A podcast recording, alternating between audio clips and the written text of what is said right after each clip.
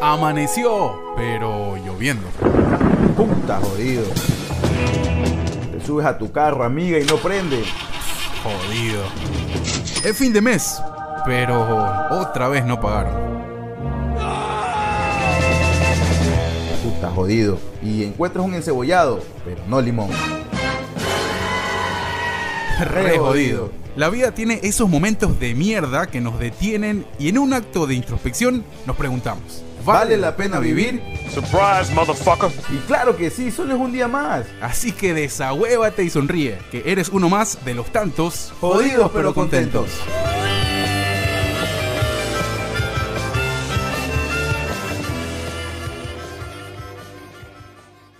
Hola, ¿qué tal? ¿Cómo están? Bienvenidos a un nuevo capítulo de Jodidos pero contentos. Claro que sí, claro que sí, estamos felices. Vamos a meterle eco. Hoy no estamos jodidos para nada. Bienvenidos Hoy a otro programa de. Jodidos pero contentos. Mi país del alma. Ahí estamos, ahí estamos. Y ya estamos en el mundial. Ese es el mood, esa es la vibra de estos momentos. Y pues bueno, muy, muy, muy felices de poder arrancar un nuevo capítulo junto a ustedes. Hoy tenemos un temón, tenemos un invitado de tamaño espectacular, así que. Pero bueno, Vamos eh, sí, bien- primero los saludos, hermano. O sea, eh, primero que todo, eh, decir feliz inicio de semana para los que nos están viendo. Hoy lunes sale el programa, todos los programas, eh, más que todo de este formato que lo estamos manejando, salen los lunes, las reseñas de las películas salen los viernes, ya tienen ahí el primer episodio, así que lo pueden ir a chequear. Y tienen también la primera película que hablamos, ¿cuál fue? El poder del perro. El poder del, del Doc. Sí. Eh, pero bueno, que casi estuvo dentro de las que yo dije que iba- podía ganar y ganó la que yo dije que estaba más opcionada todavía a ganar. Pero bueno, eh, buenos días, buenas tardes, buenas noches, buenas madrugadas a todos los que nos están escuchando. eh, en cualquier momento que nos estás escuchando, sí, tú, tú que estás ahí detrás de la computadora haciéndote el cojudo, no estás trabajando, estás haciendo como que estás trabajando, ponte a trabajar, loco, ponte a trabajar. Y usted, señora que está cocinando y que nos está viendo o escuchando, también ahí métale y guárdenos un poco. Eh, me estoy poniendo la camiseta de Melec porque no tengo ni... Sabes que hice un repaso breve por mi vida Ok. dentro de mis 30 años, 31 años que tengo de vida. eh, y nunca me recuerdo que haya tenido una camiseta de la selección. Ah, sí, bueno. Algo triste Eh, y todo es culpa de mis padres. Hasta No, pues que nada, no jodas, ya de los 18 que estabas trabajando te pudiste haber comprado tu camiseta. No, no vengas a echar, a no, a los culpa. 18 no estaba trabajando, trabajé desde los 19. Bueno, 19, güey, de 20, güey, ya te pudiste haber Sí, comprado. la verdad es que nunca, o sea, nunca tuve una afición con las camisetas, pero bueno, tengo este Emelec representando en este momento a Ecuador. No hablo en el de sentido que no, como no tengo la de camiseta de la selección nacional, pues me pongo una ecuatoriana. No sé el señor Hugo Laverde qué hace con la del Arsenal. No, pero- güey, es un episodio futbolero, así que es Ah, una ya, representación ya. del futbolero. Eh, yo sí tenía, tenía como tres o cuatro camisetas de la selección como, ecuatoriana de fútbol. como dijo Alabama, Alabama es una streamer, eh, se ha hecho muy conocida por su... Eh, famosa gente que no tiene nada que ver aquí, ¿no? Eh, espérate, que ella dijo algo importante, pues, ¿no? Eh, se ha hecho, y es una streamer, eh, se ha hecho reconocida por su amplio vocabulario de insultos que tiene eh, gracias a los ecuatorianos que la han nutrido de ese conocimiento. Ok. Me parece espectacular. Eh, yo no tengo nada en contra de las mujeres que digan malas palabras. Ella quiere decirlo. Sí, pueden decir malas palabras, quien sea, ¿no? Pues sí.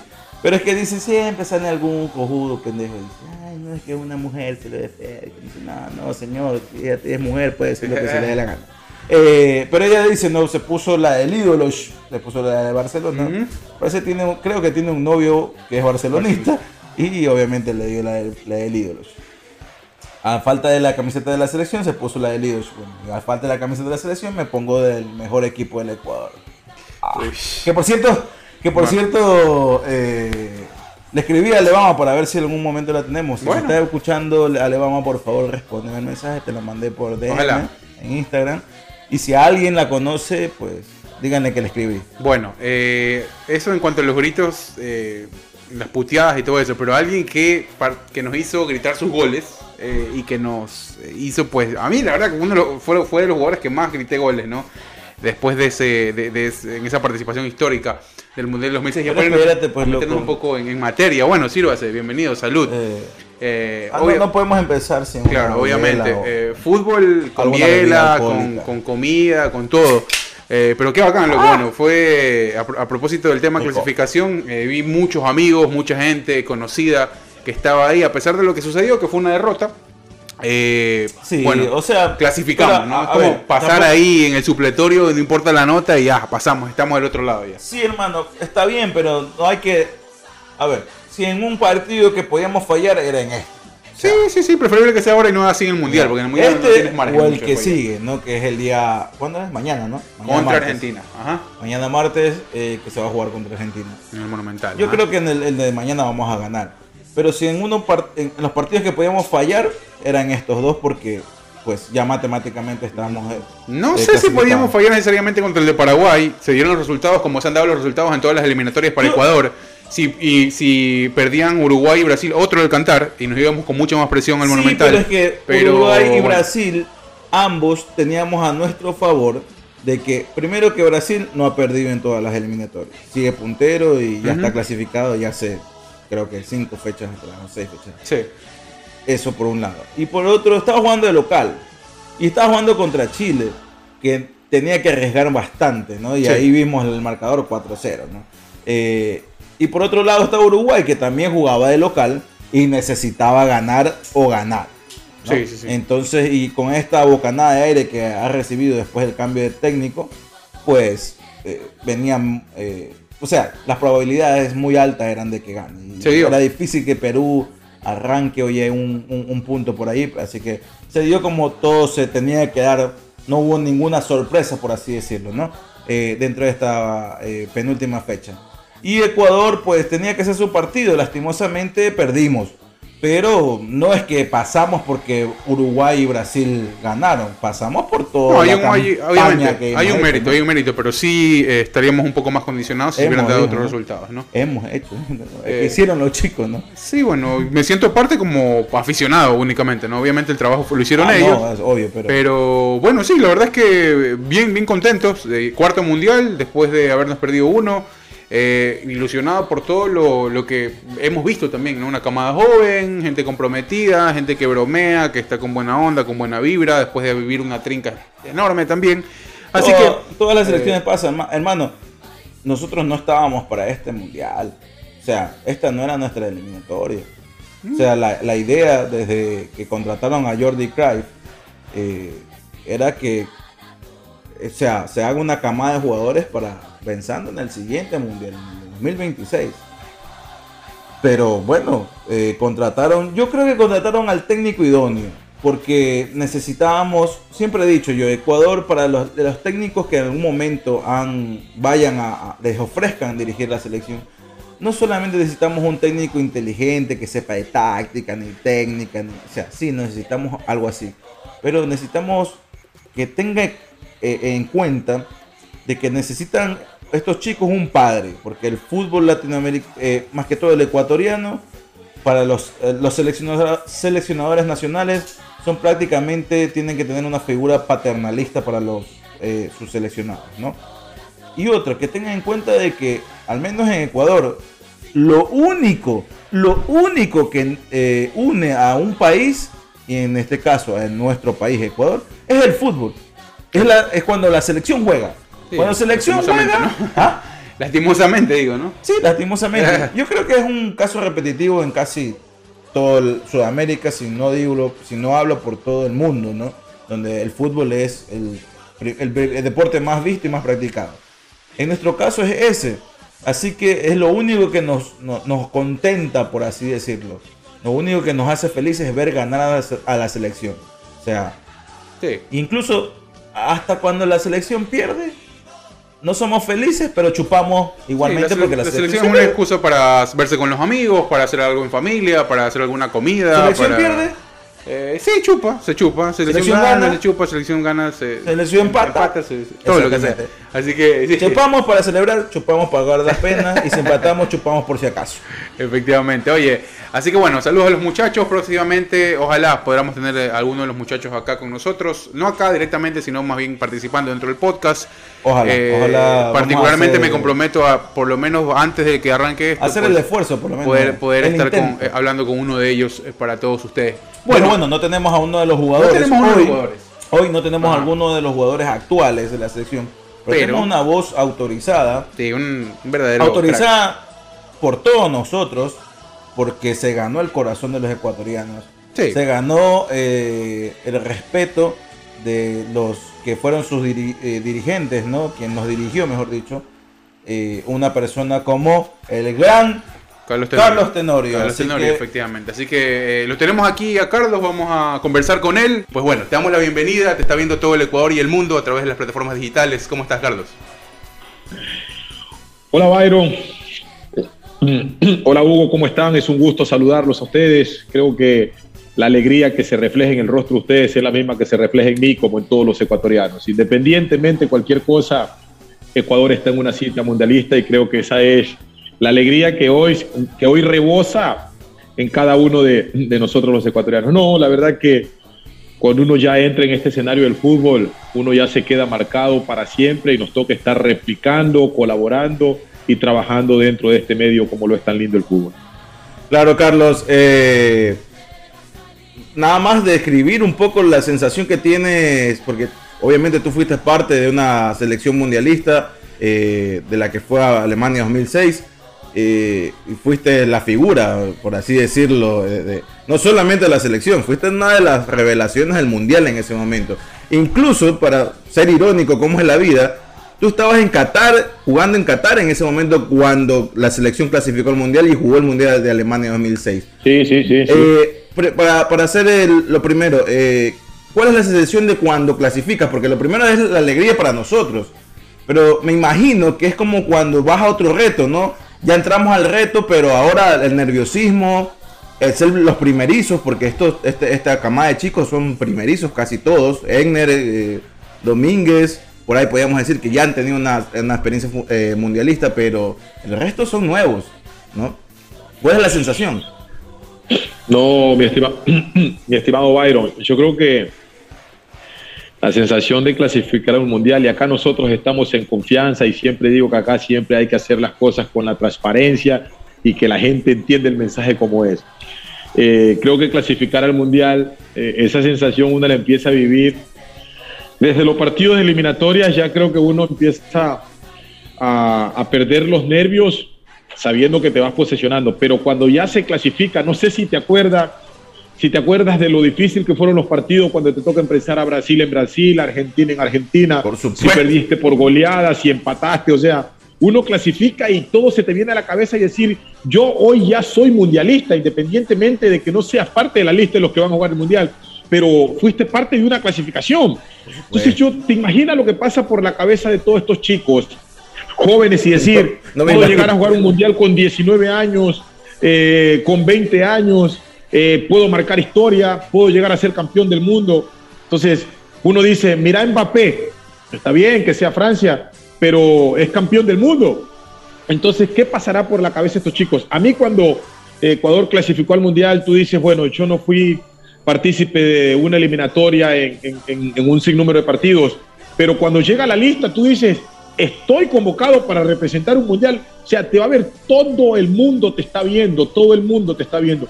No deja de ver un ciudadano de cada país que no está viendo la hora de cualquier partido. Entonces uno dice, Carlos Tenorio está siendo conocido a nivel mundial, por eso se llama la Copa del Mundo. Entonces, yo creo que son sensaciones indescifrables, pero que uno siempre dice, eh, hay que tomarlas con responsabilidad, sacarles el- el provecho máximo, pero no solamente en el momento de la Copa del Mundo, sino después de la Copa del Mundo, porque vienes a ser una persona con un, con un rango eh, a nivel social mucho más amplio, te conviertes en ejemplo, todas las miradas son contigo y hay que saberlo manejar con disciplina. ¿Por qué?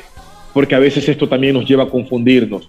Nos lleva a confundirnos y, y- y- y son momentos que después, en el momento que uno ya se equivoca, de pasar Claro. a ser ídolo, pasas a ser una persona con un pero en tu vida.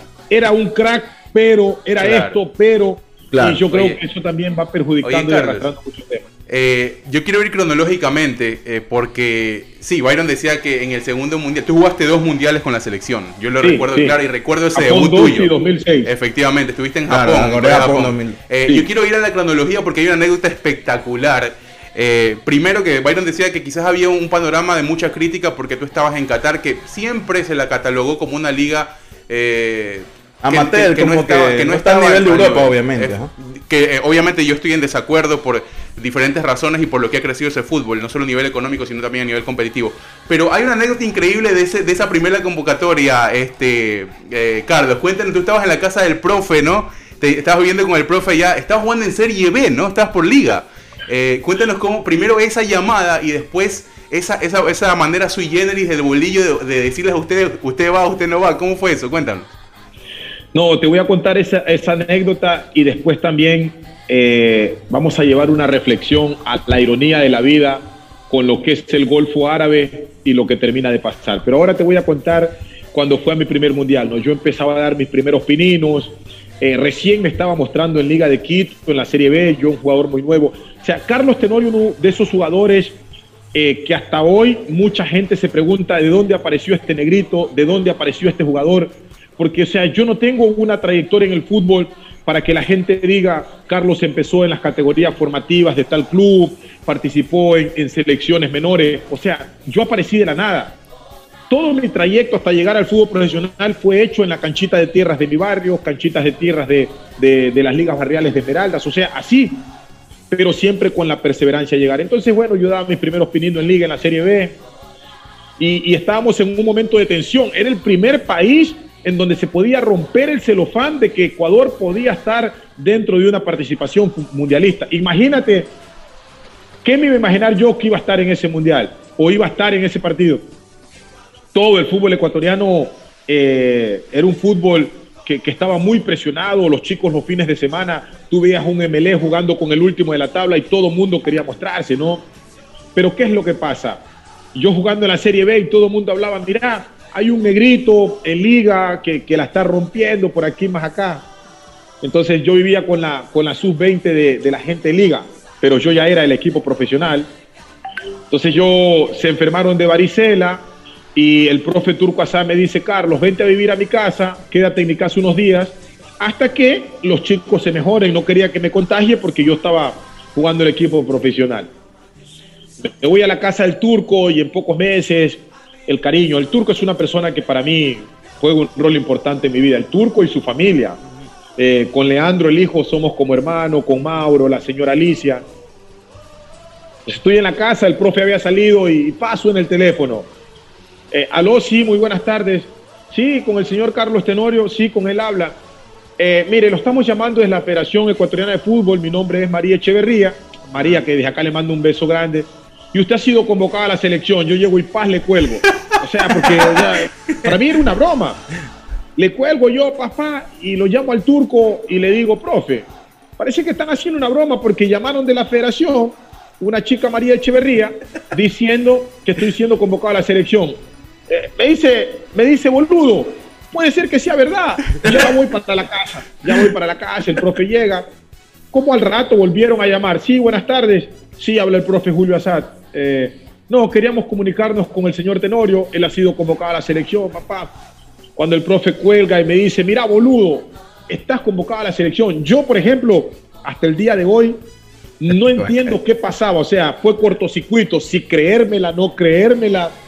Y, y la verdad, fui convocado a la selección. O sea, y yo hoy entiendo, yo entiendo la alegría de estos chicos. Mirá que estos chicos, la gran mayoría estuvo eh, en la base del Mundial Sub-20, pero es totalmente diferente. No es lo mismo jugar un Mundial de mayores que un Mundial Sub-20. O sea, eh, y, yo, yo hoy digo lo que pasa por la cabeza de estos chicos, lo que pasará por la cabeza de Jordi, lo que pasará por la cabeza de, de, de Yorcaef Riasco, de Incapié, de, de todos. O sea, eh, a ver, no te lo entiendes.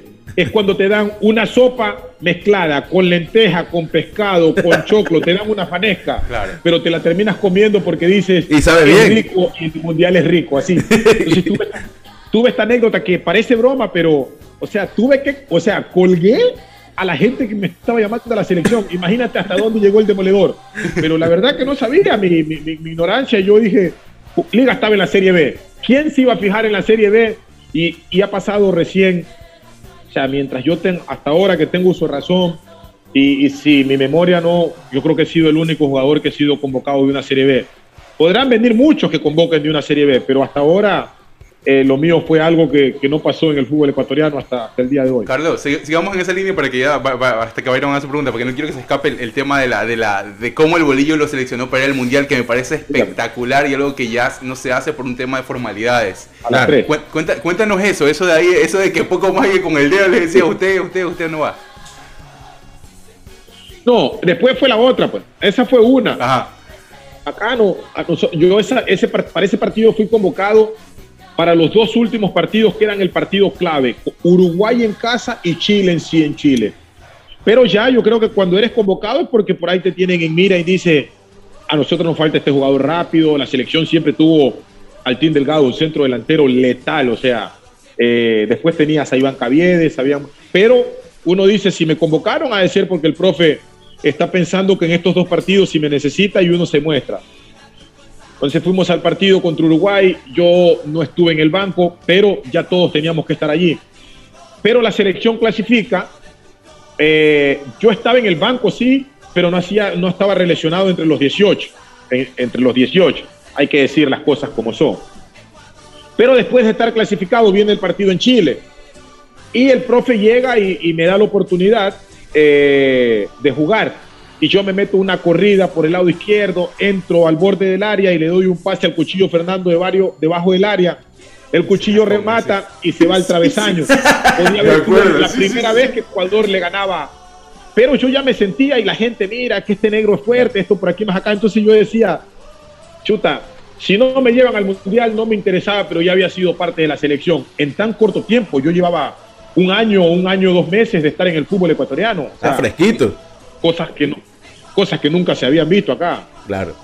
Entonces llega, llega una convocatoria, eh, creo que era para un partido amistoso, pero ya estábamos al borde. No, de ahí en adelante el profe hacía muchos partidos y yo siempre estaba ahí en la lista, ¿sí?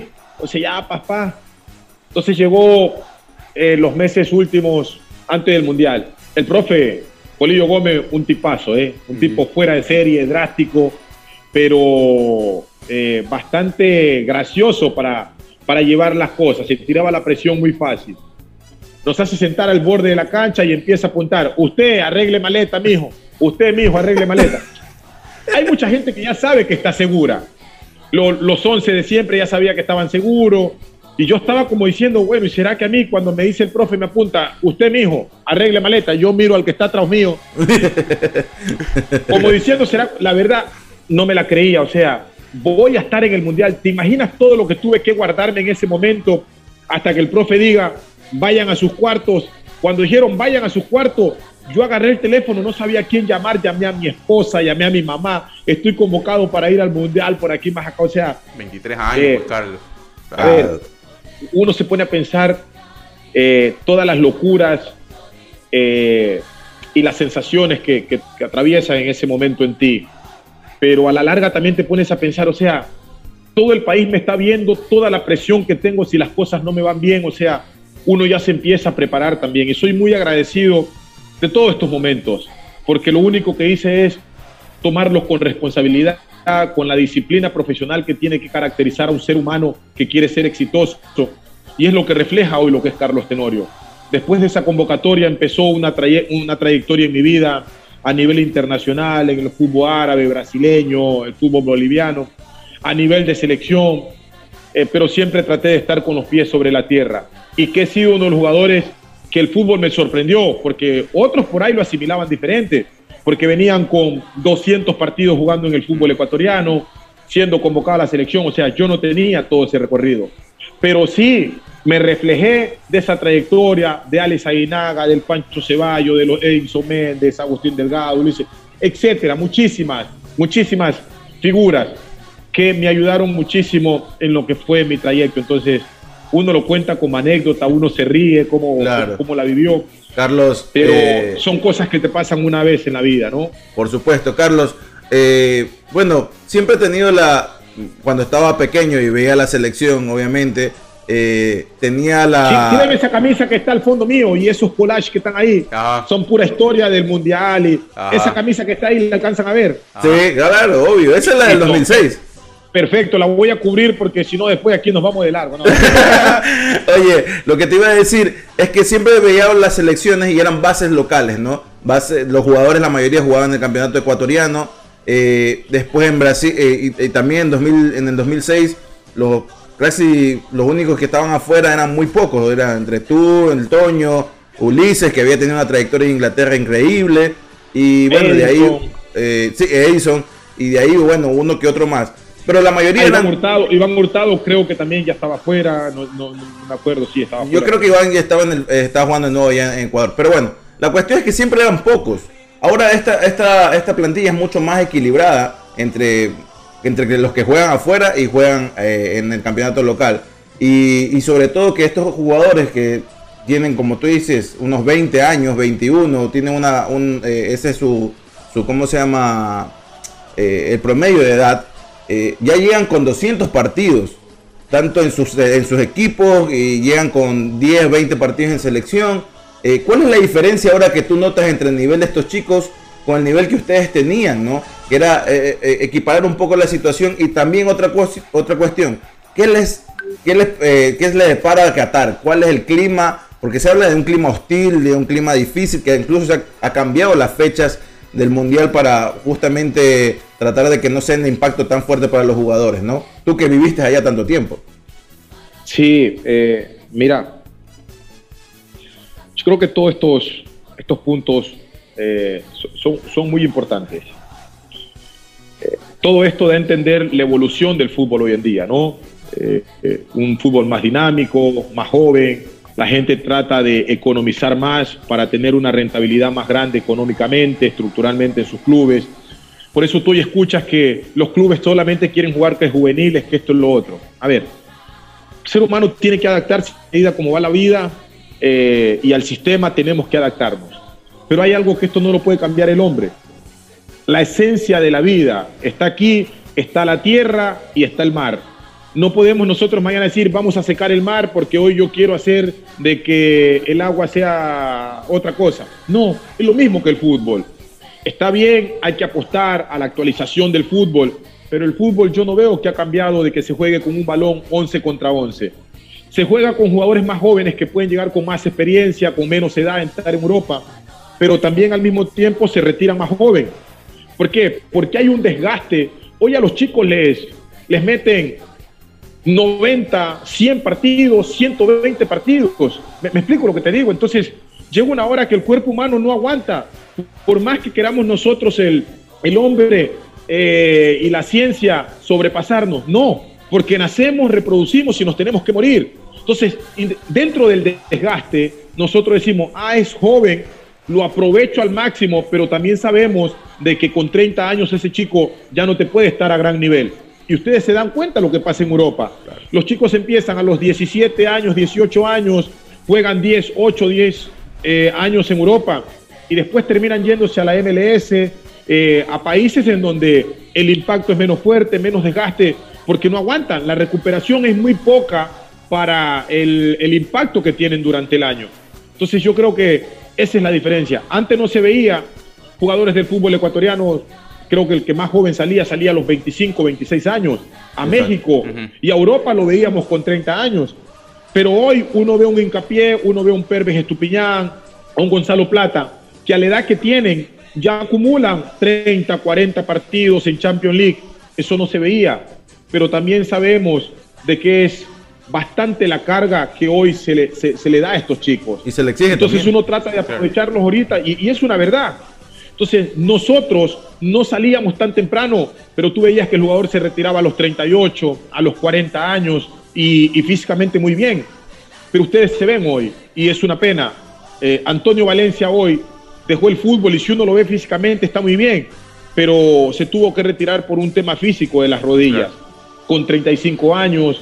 Y Antonio si hoy me preguntas con el físico que tiene y con lo que trabaja, podría estar jugando.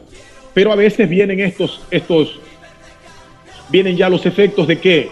De, de tanto medicamento, de muchas cosas que aplican para que el jugador les rinda más, pero no estamos pensando en la parte humana. Perfecto. Y a veces es una, es una pena esto. Entonces, eh, hay que ir evolucionando, adaptándonos al sistema, pero no tratar de sobrepasar la esencia de la vida. O sea, eh, hay procesos en la vida. Eso no lo va a cambiar nadie. Claro. Porque cuando llegamos a la tierra, hay cosas que ya están acá y que no las va a poder cambiar el hombre. Carlos. Y después yo te digo, Ajá. Qatar. Eh, eh, Qatar es un país y muy bien que el mundial se haya ido a estos países. Si no fuera sido Qatar, que haya sido Dubái, que haya sido cualquiera del Golfo Árabe, ¿por qué? Porque para muchos de nosotros es desconocido, pareciera que allá fueran extraterrestres, pero no. Y, yo siempre digo, ¿cómo es que estos países que tienen una infraestructura económicamente la mejor del mundo tienen que ser peores que nosotros? Al contrario, son países desarrollados y ustedes se van a dar, a dar cuenta, los que podrán seguirlo por televisión o los que estaremos presencial, de que es una maravilla y es la primera vez en la historia que se va a tener que jugar el mundial en una sola ciudad. ¿Se imaginan eh, un mundial solo en Quito? Sí. Entonces es, como que es una diversidad, nos cruzamos diálogos, costumbres, culturas. Eso es algo muy lindo y solo la pueden hacer un país que económicamente y potencialmente lo puede hacer Qatar, Arabia Saudita. Estos países que para buena suerte se pararon encima del petróleo. Yo lo voy a ser sincero. Para mí los países árabes juegan un rol fundamental en mi vida y por no decirte que el 65% de lo que hoy es Carlos en todos los aspectos se lo debo a estos países, especialmente a Qatar, en donde me desenvolví alrededor de seis años, eh, en donde pude sostener una relación eh, familiar, empresarial, laboral, pero la marqué como persona y siempre digo, la disciplina supera el talento. El ser humano tiene que fijarse más de los pequeños detalles que están después de- de- del fútbol que cuando estás en el fútbol. Cuando estás en el fútbol Claro. hay muchas cosas que invisibilizan. Entonces, los invito a Qatar. Es un país en donde va a ser un sueño. eh, y si tienen la oportunidad, tampoco los voy a mandar a que eh, rompan el chanchito, se queden en la calle por ir a Qatar. Sí. Bueno, ya Pero acabaste de si invitar, ¿ah? posibilidades, sí vayan. Sí, sí. Sí, vaya, sí, vaya. Y después quería hablar del tema de lo que es Qatar Sí. y que Hugo lo decía al principio o, o- o lo decía eh, Byron. Ajá. Se habló tanto de Qatar cuando, cuando Carlos Tenorio se fue a Qatar y todo el mundo me quería ver en Europa. A ver, en la vida los seres humanos no nos preparamos para escoger. Sí. Porque cuando uno va a la universidad a estudiar un doctorado o lo que sea, lo que uno está enfocando es graduarse para tener un trabajo en primer lugar. Así sea en el fin del mundo. Lo difícil es no tener trabajo. Claro. Entonces después hay mucha gente cuando ya somos profesionales y decimos, sí, pero ¿por qué no está en Europa? No, no está en tus manos escoger, no está en tus manos escoger. Entonces, cuando me llegó mi oportunidad de irme a Qatar, primero que ya era un salto bien grande en poder cambiar mi situación económica, crecer como persona, independientemente sea el fútbol. Después, yo pregunto hoy, y esto quiero que todos los ecuatorianos lo respondan. Tanto se hablaba del fútbol árabe y pensamos que nunca pasaría esto. Hoy Ecuador disputó una eliminatoria y, y todos estuvimos tensionando para clasificar a un país que muchos decían, esto es el desierto, allá no hay fútbol. ¿Y por qué no decimos ahora, no clasifiquemos al Mundial porque es Qatar y allá el fútbol es pésimo? Yo pregunto. Claro, sí, sí. Estas son, estas son las ironías de la vida. Nunca se debe decir, de esta agua no he de beber, aquí no he de llegar. Somos seres humanos en la tierra y estamos expuestos a encontrarnos en cualquier lugar mientras tengamos vida. Carlos. Hoy van a disfrutar de una maravilla y van a tener claro y van a decir, este man de Carlos estaba bien en Qatar, por eso no salía para Europa. Así Claro. de simple Oye, es la vida. Carlos, bueno, gracias por la invitación primero. Ya están por interno, arreglamos todo, pasajes, hospedaje y todo eso. Perfecto, de una, de una. Este, Oye, Carlos, eh, eh, quiero, quiero, quiero volver al tema de la cronología porque eh, vamos contando hechos puntuales y hechos que te marcaron en tu vida, ¿no? 23 años, Serie B. Yo me acuerdo, y quiero que me cuentes también, Italia, Ecuador, más allá de lo de que pasó con Poroso, que mucha gente lo recuerda, hubo una molestia de Alex Aguinaga y tú, y tú debutas. Quiero que me cuentes ese preciso momento. Eh, Carlos, hasta que, bueno, parece que tenemos algún, algún problemita. No, si nos confirmas, Carlos, estás, estás de vuelta, te, te vemos ahí. No, estamos Ah, todo está, bien, perfecto. estamos todo bien. Este, es- quiero, quiero, quiero ponerme en el lugar y situación. Eh, hay una molestia de Aguinaga, te toca entrar contra Italia. ¿Qué te dijo el bolillo? Ahí sí, ¿cuál fue tu sensación? Porque, porque yo, me, yo no me imagino, luego, ¿qué estamos haciendo a los 23 años nosotros? Este, im- imagínate eso ahí y después... Bebiendo en la universidad. Y, y- y después, y después de eso también, para la gente que a veces un poco desconoce, tú estuviste a nada de estar en el Crystal Palace, estuviste a nada de estar en el Lille y estuviste a nada de estar en el AZ Almar por tu En buena el relación con los hermanos de Board. Claro. Eh, cuéntanos un poco de eso. Primero lo de, lo de- lo de esa participación, ese arranque y después lo de, lo de tu acercamiento en Europa. Sí, porque a nosotros nos llega muy poco. Y otra cosa, para dejarlo claro, la molestia que tuvo Aguinaga es física, no tuvo una molestia con Carlos. No, física, claro, no, física, No, no, la gente a veces lo malinterpreta, ¿no? Pero dale, Claro. Carlos, dale, dale. Eh, eh, mira, yo creo que como yo se los decía, ¿no? Cuando el ser humano está claro de que uno se prepara o buscas la forma de, de especializarte en algo, es porque tienes que conseguir algo y eso tiene que ir dentro de una base de la disciplina profesional. ¿Esto qué te da la oportunidad? De que te estás preparando porque la oportunidad te va a llegar tarde o temprano y tiene que agarrarte siempre eh, bien parado para no desaprovecharla. Cuando yo fui parte de la lista del Mundial, yo dije, bueno, acá yo voy a tratar de aprovechar al máximo la experiencia de todos estos cracks, de los Aguinaga, los Méndez, como te lo decía al principio. Eso yo creo que es parte de la personalidad, del carácter y de cómo tú estás posesionado para, para encarar la vida. Y cuando llegué al Mundial me doy cuenta de que tenía las posibilidades igual que todos de jugar. Y empecé a prepararme más aún todavía, porque sabía de que las personas, los más experimentados, los más viejos en ese momento, también me veían a mí como diciendo, tú eres más joven y tienes que correr cuando te toque. Entonces, así hay que pensar, de que no solamente la responsabilidad, ah, no, tranquilo que si alguna cosa el peso va a caer en Alex Aguinaga, como el más histórico, en, en el team, en Ulises, no, no, no. Siempre tuve claro de que quería estar en donde podía estar. Entonces, llega el partido contra Italia, yo nunca me imaginé que entraría el cambio de un histórico. Imagínate, Carlos Tenorio sustituye a Alex Aguinaga. No es lo mismo que decir Carlos Tenorio sustituye a Juan Pijuave. Me tocó sustituir a... Har- y gan- Imagínate la presión cuando habían otros jugadores en el banco. Entonces se veía que el entrenador tenía mucha confianza en Carlos. No porque era un negro de, de un metro ochenta y cinco, sino que fui analizando muchos puntos durante los partidos que me convocó en los amistosos. Y cuando entré, eh, hice lo mejor posible. Pensé primero en mí, segundo en mí, tercero en mí. Porque era yo el que iba a tomar las riendas de que si mañana no me iba bien, las críticas. Entonces entré al partido y yo dije, ¿será conmigo que me dice el profe? Hice lo mismo que al principio. Miré y dice, a mí es que me está llamando. Sí, ve. Y lo habla con una frialdad el profe Bolillo Gómez. Por eso te digo que a veces no todos los entrenadores eh, están dispuestos o están claros o capacitados para llevar un grupo y ser exitosos.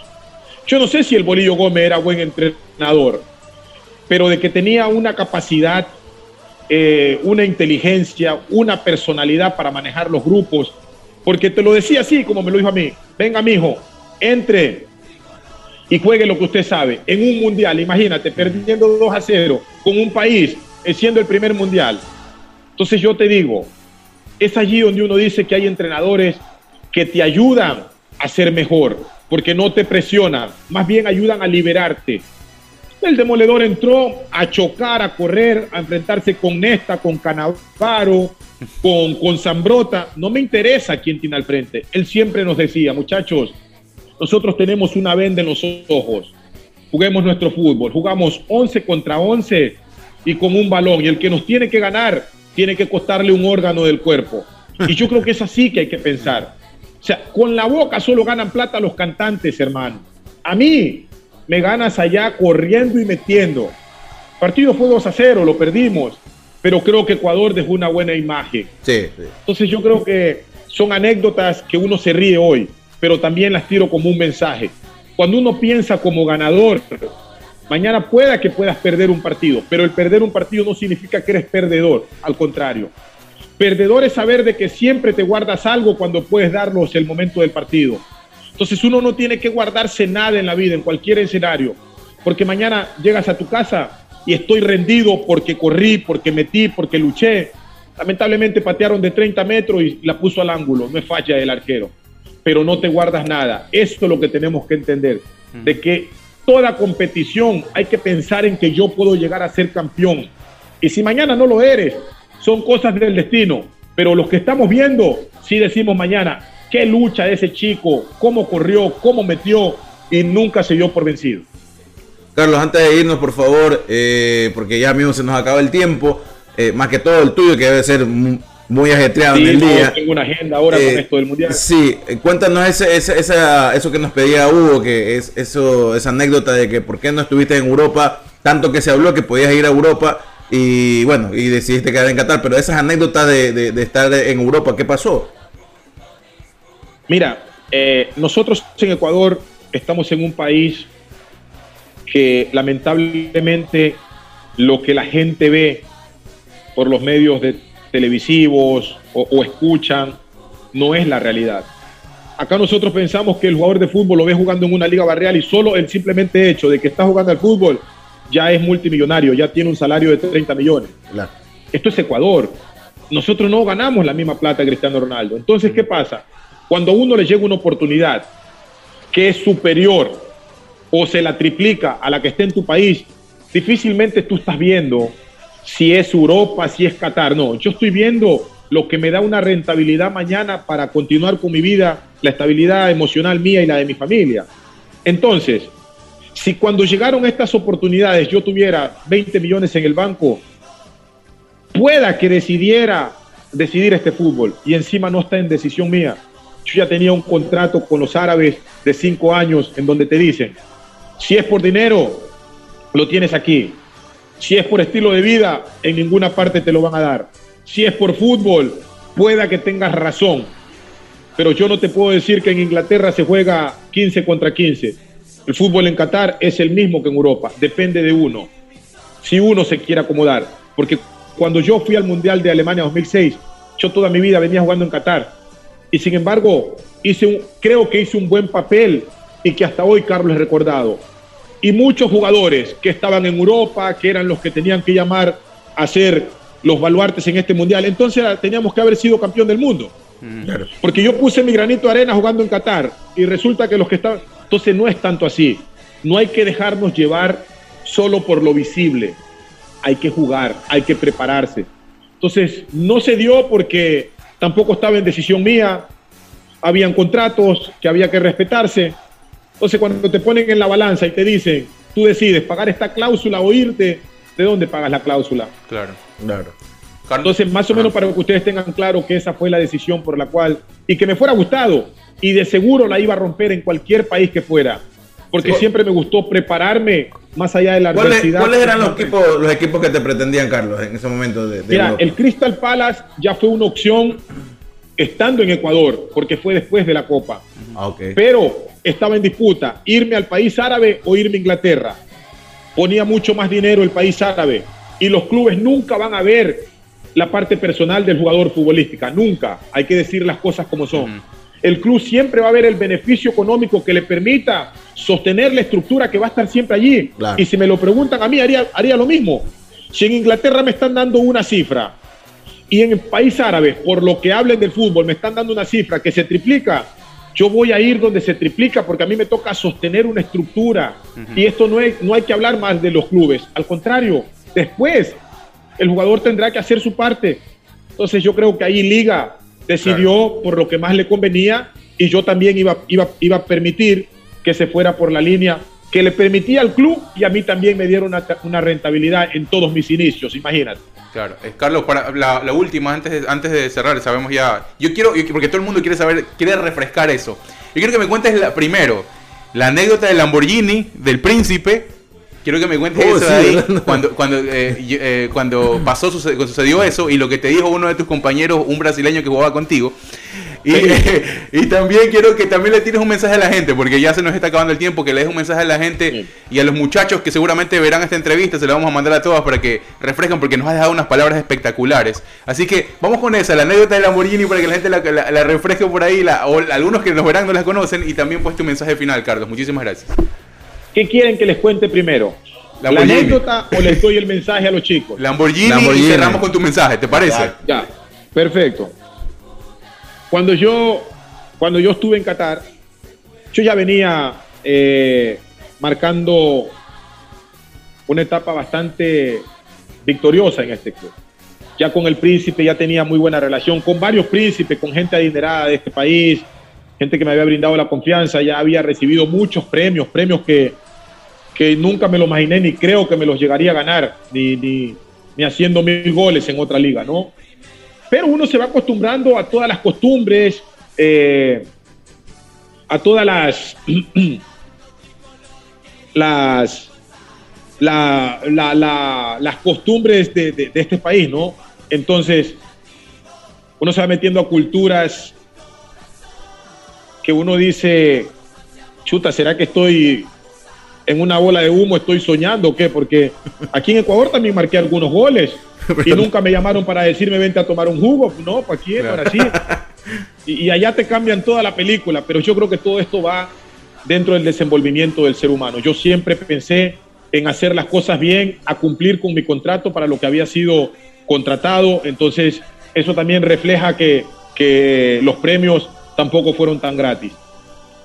Eh, después de todos los premios, una vez llegué y clasificamos a una Copa del Príncipe, yo creo que gané tres Copas del Príncipe. Y el príncipe me llama y me dice, eh, ¿cómo estamos para el partido de mañana, Carlos? Entonces yo le digo, mira, eh, me quedo tranquilo con que el equipo quede campeón, estamos concentrados. ¿Cuántos goles vas a hacer? No sé si vaya a ser gol, pero con que seamos campeones, perfecto. Nosotros llegamos el día del partido, el partido lo ganamos 2 a 1, un partido complicadísimo, nos fuimos a los penales.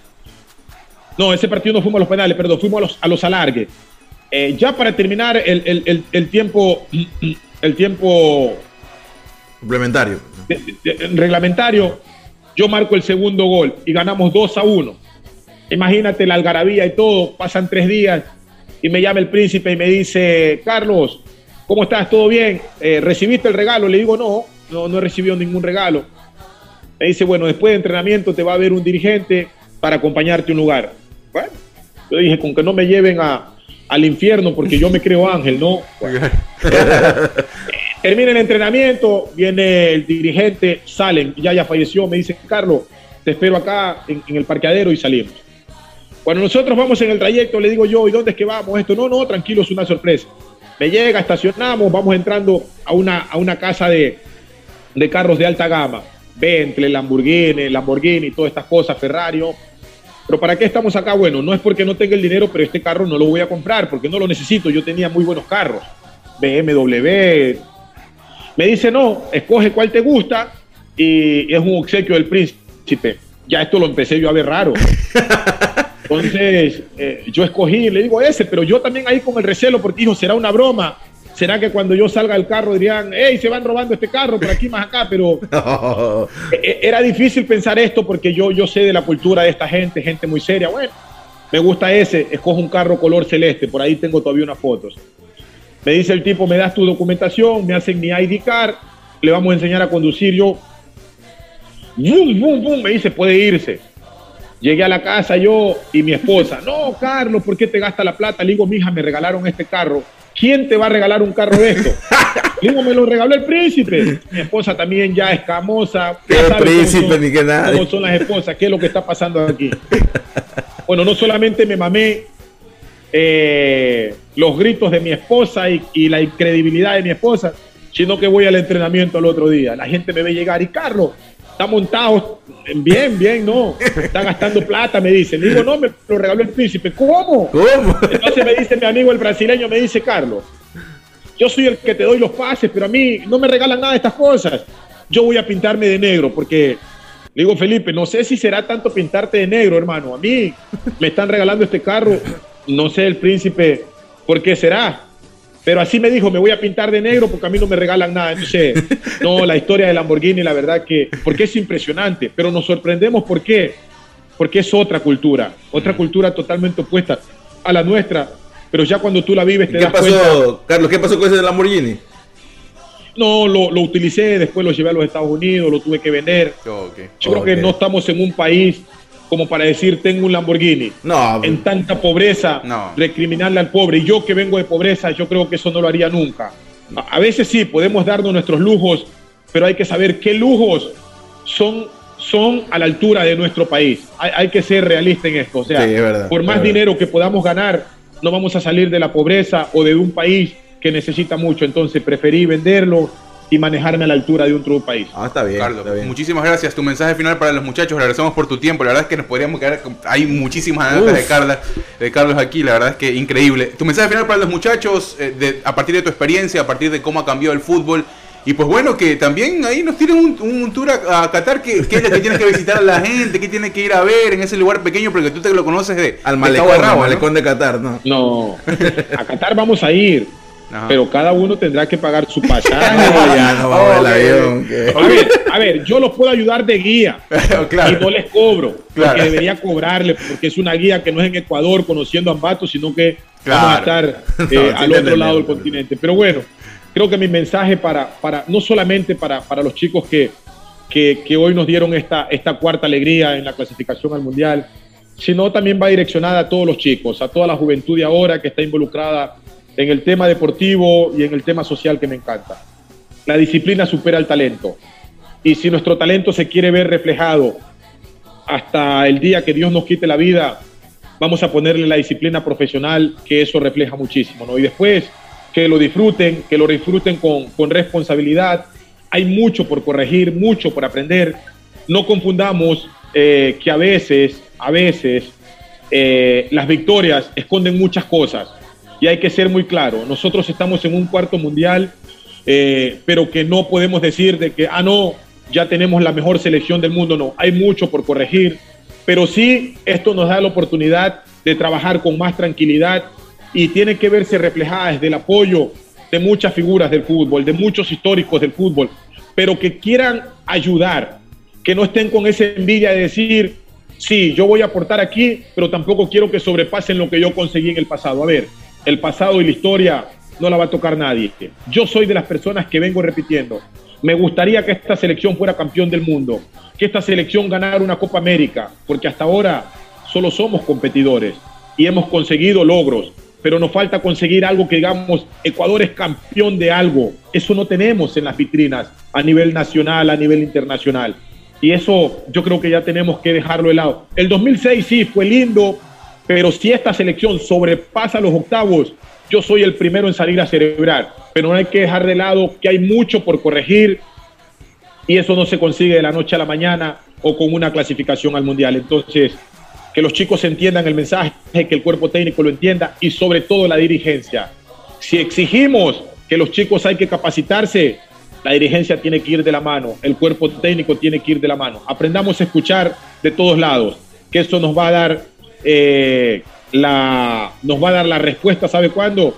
Cuando dentro de la sociedad tenemos muchos más ejemplos que son los que esperamos la- el presente y futuras generaciones. Ese es mi mensaje. Y Ecuador, disfrutemos con responsabilidad. Nos queda un partido contra Argentina y vamos a hacer fuerza para que Ecuador se despida con una victoria de estas eliminatorias que fueron con mucha controversia, que se empezó con temas dirigenciales, entrenadores, pero aquí está el objetivo. Se consiguió. Un abrazo grande a todos ustedes. Gracias, Carlos, que estés muy Gracias, bien. Carlos, que estés muy bien. Y bueno, ahí estaba Carlos Tenorio con nosotros. Espectacular. Muchísimas Perfecto, gracias, qué Carlos. bestia, qué, qué- qué honor, ¿no? Ajá, Qué honor tenerlo. Increíble, increíble. La verdad es que a, a mí se me quedaron muchísimas cosas. Ayer me puse a leer algunas cosas de Carlos eh, que me olvidé preguntar la última vez que conversamos. Pero es increíble. Es un, es un tipo que tiene el mensaje claro, que tiene. eh, que ha, utilizado todo eso eh, que ha vivido para seguir caminando, ¿no? Para seguir caminando y para relacionarse bien también y llevar eh, esa carrera a otros niveles. Hoy sigue peleando por el fútbol a nivel nacional. Va a estar en Qatar, como ya nos dijo, seguramente, porque él tiene muchísimos amigos por allá y no se va a perder una cita mundialista. nos olvidamos de preguntarle si tenía su casa todavía por allá. Eh, Alguna covacha, algo. ah, No, no, bueno, debe- debe pero más que todo debe tener muchas amistades que todavía haber, están en Qatar. Entonces, bueno, él está muy bien relacionado, como, como, te, como le preguntaba, ¿no? él está relacionado, muy bien relacionado con los hermanos de Bor que trabajaron allá, con Guardiola, con Xavi, con mucha gente que fue a llevar mensajes de fútbol allá. Así que, bueno, espero que les haya gustado. A mí me- yo me quedé alumbrado con la charla, la verdad es que nos faltó tiempo, falta siempre tiempo. pero, pero bueno, eh, ahí estuvo, ahí estuvo un poco para compartir eh, sus anécdotas mundialistas y, y, pues, bueno, y, y cerrando Vamos, vamos con este- el anecdotario viejo, porque Sí. toca, toca eso de ahí. Gracias, Carlos. Le mandamos un fuerte abrazo acá de parte de estos dos eh, errantes de la vida. Sí. ¿Qué, qué estábamos haciendo a los 23 años ¿no? mientras Carlos estaba jugando un mundial? No, yo no- yo- yo- yo no- bueno, sí, sí me acuerdo lo que estaba haciendo. Yo también, Pero, pero, este pero iba bebiendo en la universidad. Carlos, Carlos andaba Y ahí, trabajando, trabajando Andaba también. por un mundial. Bien, vamos con el anecdotario, ¿no? Vamos. Vamos a ver qué nos contó la gente. y comenzó a acelerar y vino a toda velocidad y esta, esta, esta pendiente es eh, un trambólico. Hay que saber subir y bajar. Y, y voló. Y me hizo volar. Y yo volé de él. El anecdotario. Y esto se va a controlar. ¿Coincidencia o destino? ¿Cuál es la siguiente fase? ¿Robar autos? ¿Nadar con vagabundos? Perfecto, bienvenidos a El Anecdotario. Estamos eh, con muchas ganas de saber qué opinan ustedes. Recuerden que pueden contactarnos o pueden escribirnos, mandarnos sus anécdotas. Pedimos semanalmente las anécdotas de determinado tema, algo de la cotidianidad, eh, para compartirlos ¿no? aquí eh, en el podcast y también en, en YouTube. Así que gracias a la gente que nos sigue en las diferentes plataformas. Como estamos mundialistas, estamos futboleros después de nuestra clasificación al mundial. Eh, justamente la consigna era si es que recordaban una anécdota viendo un partido de Ecuador en el Mundial. Creo que, bueno, personalmente nos tocó, creo que muy chicos, ¿no? El tema de la participación de Ecuador en el Mundial.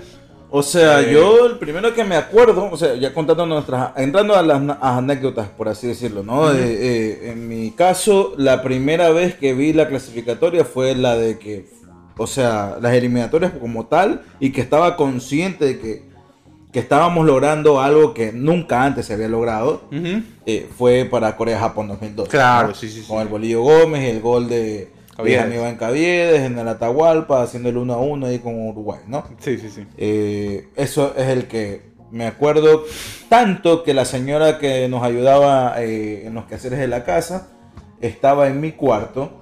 eh, yo tenía como, a ver, eh, fue para el 2001 eso, ¿no? Yo Sí, tenía claro. 10 años, 10 años tenía.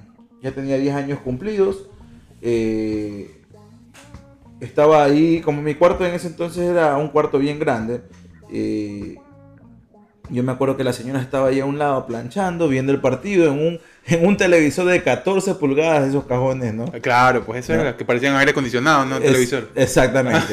Pero el mío era pequeño, de 14 pulgadas, y ahí estaba ahí pegado al televisor viendo el partido.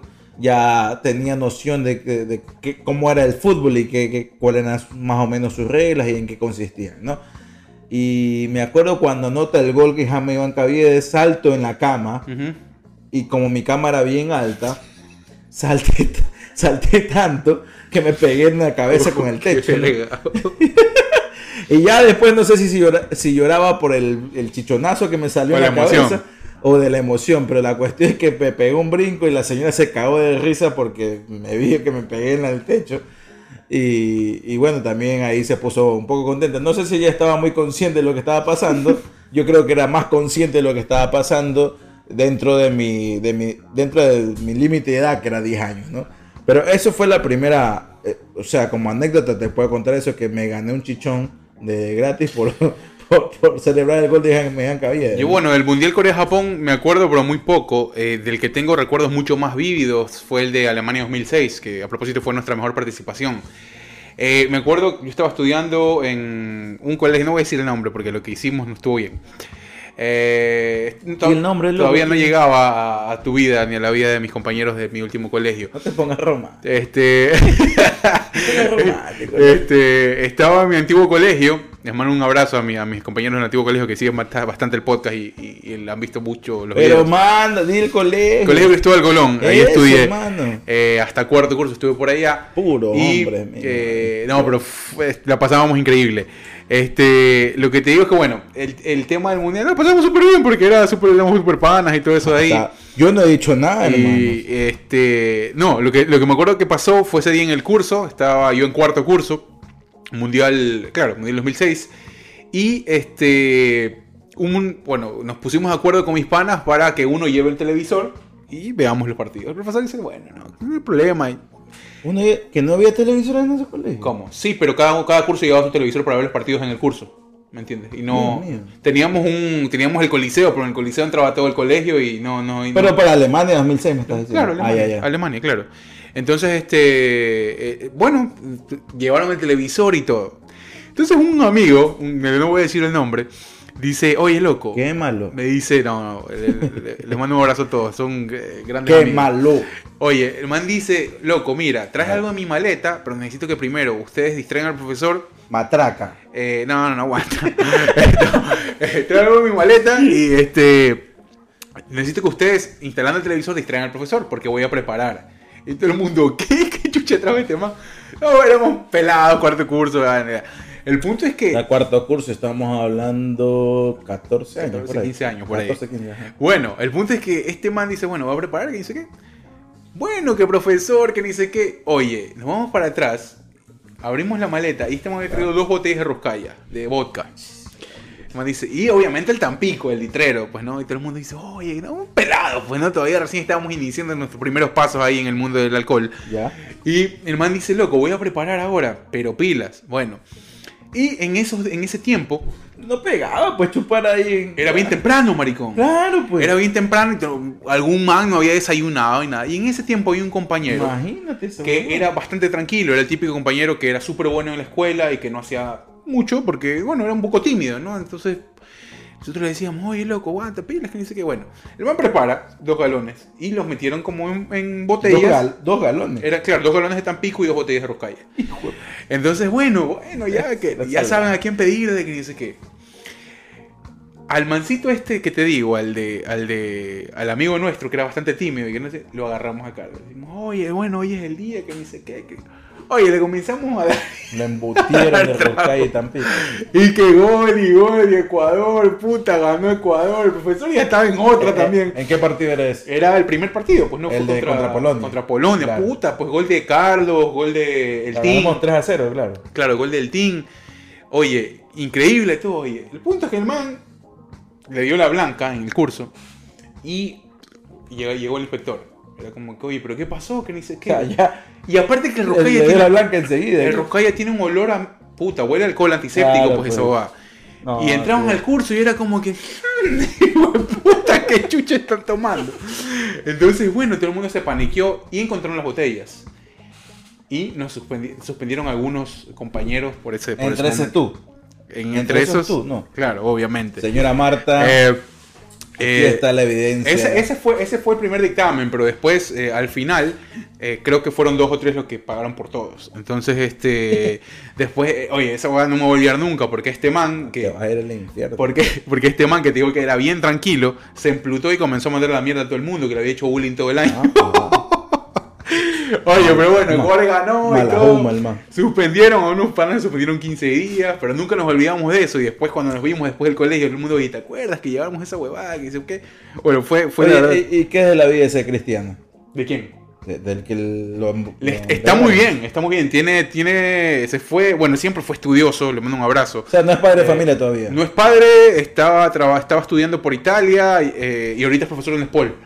Eh, fue, sí, sí, fue a estudiar, eh, fue a estudiar en Italia, sacó una maestría, eh, un doctorado y está, está ahorita enseñando en la SPOL. Así que eh, Bueno, pues para todos los alumnos de este profesor, eh. No le voy a decir como Hugo no lo quiere tirar al agua, no, no, no, no, no, no, no le voy a decir nada, un carajo. no. eh, si usted tiene, si usted es alumno de la SPOL y usted tiene un profesor que fue cristobalino en su momento de adolescencia, eh, recuérdele esta anécdota y dígale que se suscriba al canal y que el señor Hugo Lavera lo recuerda todavía con mucho afecto. Bueno, entramos a la notarios, la gente nos escribió, tengo un par de anónimos ahora sí, porque la gente se puso Romántico. se puso lámpara con las, con las anécdotas. Eh, por acá, bueno, tengo un anónimo que me dice, este, bueno, lo primero que hice cuando clasificó Ecuador al Mundial de Corea-Japón fue desaparecerme tres días de mi casa. Eh, era, esta- estaba en la universidad y con mis compañeros eh, lo que hicimos fue ir a ver a una tienda, por una tienda cercana a la universidad Ya, ya. y este, obviamente arrancamos en la tienda, después nos fuimos de casa en casa, éramos un grupo de siete. No me acuerdo qué día arrancamos, pero sé que arrancamos al tercer día porque eh, te- te- al tercer día teníamos un examen y nadie estudió para ese examen. En- en- ¿Pero qué mundial era?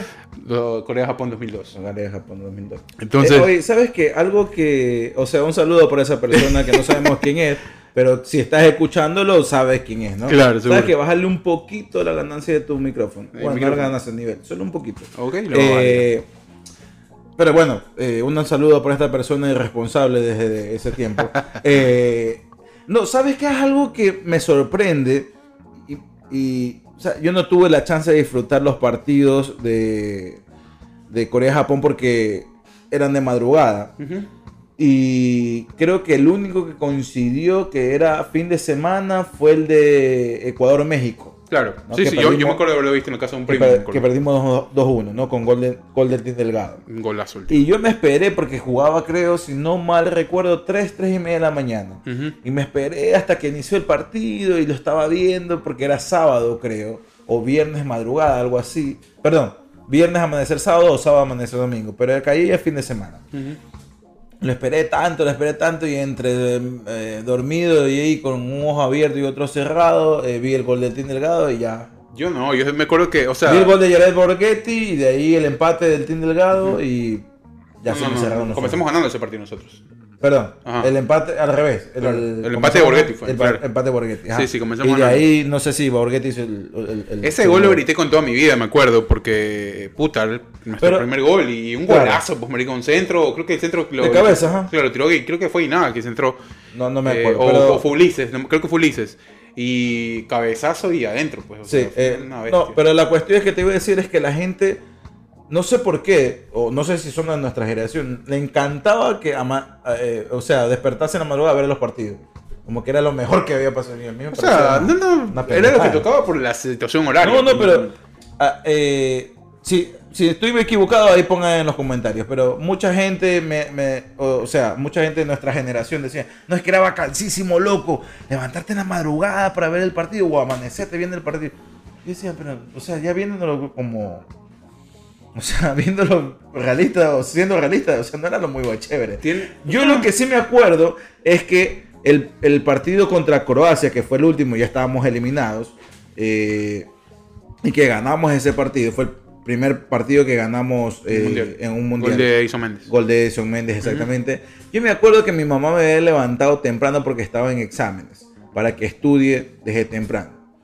Entonces mi mamá me dijo, si te prendes rápido, me das la lección, eh, te puedes imaginar, ¿no? Eh, Claro, un claro. saludo para mi, mi señora madre que dan no sé si cuando está escucho eso- eso- o me está escuchando. Pero si te aprendes rápido y me das la lección para la materia, no sé qué materia era, eh, puedes ver el partido. Ajá. Entonces yo ya, ya, me- como que me, me grababa, no me memorizaba rápido, ¿no? Para que ya me tomó la lección listo. Justo me acuerdo. Prendo el televisor y comienza la jugada del gol de Edison Méndez. Golazo de Y sí. vi ese gol en vivo, loco. Qué, qué bacán. Eso sí me acuerdo también. Eso es como una anécdota. Fue bien bacán. Ya de ahí después se arruinó el día porque fui a dar el examen y creo que valí bolsa. Pero bueno, eh, ¿qué más? ¿Qué Bueno, más por acá la gente, otro. Bueno, eh, tengo un par de anónimos, como te digo. eh, no tiene nada de malo, pero bueno, igual dijo que, que no iba a su nombre. Me dice, bueno, lo que me acuerdo de eh, las épocas mundialistas fue de que siempre perdíamos horas de clase. Lo chévere era que nos reuníamos con todos mis amigos 2006, claro. esa en las aulas o en los auditorios de los colegios y eh, eran dos o tres horas perdidas fácil. Comíamos, nos hacíamos, uy, qué término de mierda, qué término de tía, nos hacíamos la pava. y eh, nos hacíamos la pava, ya no se usa, ¿qué? ¿por qué habla como, como, como vieja? Utilizaban las, las señoritas del del Rita Lecumberri. y dice, nos, hacíamos- no- nos hacíamos la pava o nos escapábamos de clase para la gente que no está viendo en todo el mundo. eh, y eh, perdíamos, eh, nos perdíamos por ahí, perdón, y eh, la paja. ¿no? la paja. nos perdíamos por ahí y la verdad es que era bien chévere. Así los tres partidos, aunque eh, con el cuarto partido tuvimos un problema, dice, porque ya no nos lo dejaron ver de- debido al relajo que hacíamos. No, pues el cuarto partido, el que fue contra Inglaterra, fue un fin de semana. Fin de semana, ¿no? Bueno, Así no que sé. ahí te estás mintiendo. Déjate andar mintiendo, loco, para estarte haciendo lo importante. Eh. ver, dinos otro, otro. Eso Aquí. sí, eh, yo me acuerdo. No sé si, si es una persona que conozca, pero eh, yo me acuerdo que el partido de Polonia, y el partido de Polonia y el partido de Costa Rica, porque el de, el de Alemania también creo que, que fue un fin de semana o fue un horario en que sí lo, se lo pudo ver desde la casa. perdimos 3 a 0, me acuerdo. Claro, ajá. Pero me acuerdo, estoy, no, no, no recuerdo tanto del de la Alemania, pero el de Polonia y Costa Rica me acuerdo que nos llevaron al auditorio en el colegio. Yo estudié en el Mariscal Sucre en ese, en, en ese momento, ¿no? Los últimos años de colegio, desde el cuarto, no, tercer año hasta sexto año de colegio, eh, yo me gradué en el Mariscal Sucre. Así que me tocó ver el, el mundial en ese año, ¿no? Sí, sí, sí. Eh, y sí, nos llevaron al, al auditorio y fueron una- era una algarabía, pues, ¿no? Sí, No sé por es qué que lo hicieron, la verdad, pero les Está agradezco. bueno, está bueno Le agradezco al o los que se les ocurrió esa gran ideota a, eh, porque nos llevaron y la verdad es que es lo que más me gustó del Mariscal Sucre. Hay uno- claro, hay unos que, claro, los, eh, me parece que está bien, porque igual es un disfrute total y un disfrute sano. Estás en el colegio. Sí, maricón, pero es que me imagino que habría algún colegio y muchos colegios que en- no, no hicieron nada, en. Ecuador que dijeron, no, no, que la educación primero. que no, no, señores, ahí, de- de- relájense, sí. A ver, otro, otro. A ver, una la mayoría son como que de colegio. Dice, bueno, Obvio, pues sí. lo chévere, lo chévere es que, eh, a ver, me dice, era, era de Vivi, me dice tu, tu novia, ¿no? Ajá. Viviana. Me escribe y dice, lo bacán es que nos reuníamos con los amigos del colegio y nos ponían los partidos, siempre nos ponían los partidos. Eh, sí, ese, es- esa era la anécdota. Bueno. Rita Lecumberri, ella es Rita. ¿Ella ahorita lo converre? Ah, sí, Sí. estoy ahí. Ah, mira. Y no por sabía. ciudades de la vida, mi mamá se graduó en el Rita Lecumberri, abanderada del, del pabellón nacional. mi- Ah, qué bueno, qué bueno, mira, no sabía. Mi mamá también me restrega todos esos días. Mi mamá, mi mamá fue premio filantrópico y siempre me restriega esa Sí, bobada. creo que mi mamá también, no sé. Yo, yo eh, nunca. No. ¿Por la qué, verdad es qué que- premio, señor? La No. verdad es que No, nunca- gracias. A mí dame algo lúdico, dame algo más que, que voy por ese lado, más que las matemáticas. No, la verdad es que no, no, nunca me llamó. O sea, sí, no. Es me que yo tenía, atención es que- estudiar eso. es que, o sea, yo tenía compañeros que sí eh, iban por eso. No sé si era un, un- un reto propio o un reto de su, de su papá o su mamá. Ah. Pero iban por eso, de que no, que querían estar primero. Nunca me, me- me llamó la atención estar en los primeros lugares. que no sé. Pero bueno, ya, vamos a otra. Me escribió otra persona y me dijo, eh, lo que más me acuerdo de las eliminatorias rumbo a Alemania es que eh, estaba ahorrando dinero para comprarme una computadora y cuando clasificó la selección, bueno, eh, lo que hice fue gastarme toda la plata chupando y comprándome la camiseta. Eso fue lo que... Pucha, hermano. Eh, No, no, creo que tiene, tiene problemas de prioridades en la vida. ¿ah? eh, me imagino que la computadora no era tan importante como para, para hacer eso. En ese entonces sí, hermano. Ahorita puedes decir, bueno, ya, porque tienes el celular, ¿no? Pero en ese entonces sí. No, o era sea, me refiero a que no era suma urgencia para él, me imagino, y si la gastó por eso era No, por... ya por- este es un borracho también. A ver. Dice, me la gasté toda, claro, dice, me la gasté toda en... Me la gasté toda, claro, bebiendo con mis panas y, eh, y, me, y me compré pues la camiseta de la selección para ese eh, mundial. También no voy a decir el nombre, pero eh, bien, bien, bien por ti. Pues lo voy a por último uno se gasta la plata. Ya, por bueno, que quedan como experiencias, independientemente de si estaba bien o mal lo que estabas haciendo. Pero vamos con otra. Déjame ver si por aquí encuentro la otra que estaba buscando. Eh, les recuerdo que estamos en, en Instagram. van a ver aquí nuestras eh, ver redes nuestras sociales. cuentas. Y también estamos, eh, si quieren por ahí de repente mandarnos algún mail, alguna vaina, si quieren extender en sus anécdotas, estamos como jodidos pero contentos arroba gmail.com. Ahí podemos recibir también, es una muy buena vía para que si se quieren, como digo, extender un poco más, dar un poco de detalles, que estaría O buenísimo. aquí, si están viéndonos en YouTube, para las personas que nos están escuchando en, en Spotify, en Google Podcast, en iPodcast, o en cualquier plataforma de podcast que eh, a usted le encante escuchar los podcasts, eh, también nos puede ver ahora por YouTube. Así que entren a Jodidos pero Contentos en YouTube. Ahí van a ver eh, nuestro primer episodio, el episodio también de Canguil. Y nada, pues escriban, nuestros, eh, escriban ahí los comentarios, los vamos a estar leyendo. Si les gustó, si no les gustó, pongan me gusta, suscríbanse al canal. Así que por favor nos ayudan, nos ayudan bastante con eso ahí. Y es gratis, así que no les cuesta nada. Ah, un abrazo para mi pana Juan José, no voy a decir el apellido, pero bueno, Juan José eh, me escribió y me dice, no sé si, no sé si te acuerdes, A ver. dice, pero eh, eh, yo estoy, yo, eh, bueno, yo este, justamente en, el- en la semana antes de esto hablaba de esto que pasó con un grupo de panas que- del, del colegio donde yo est- estudié, acordándonos Ajá. de lo que sucedió, pues no, el tema de la botella y todo eso. Ok, sí. Y mi mamá me escribió aparte y me dice, oye, no sé si te acuerdas, yo estuve ahí.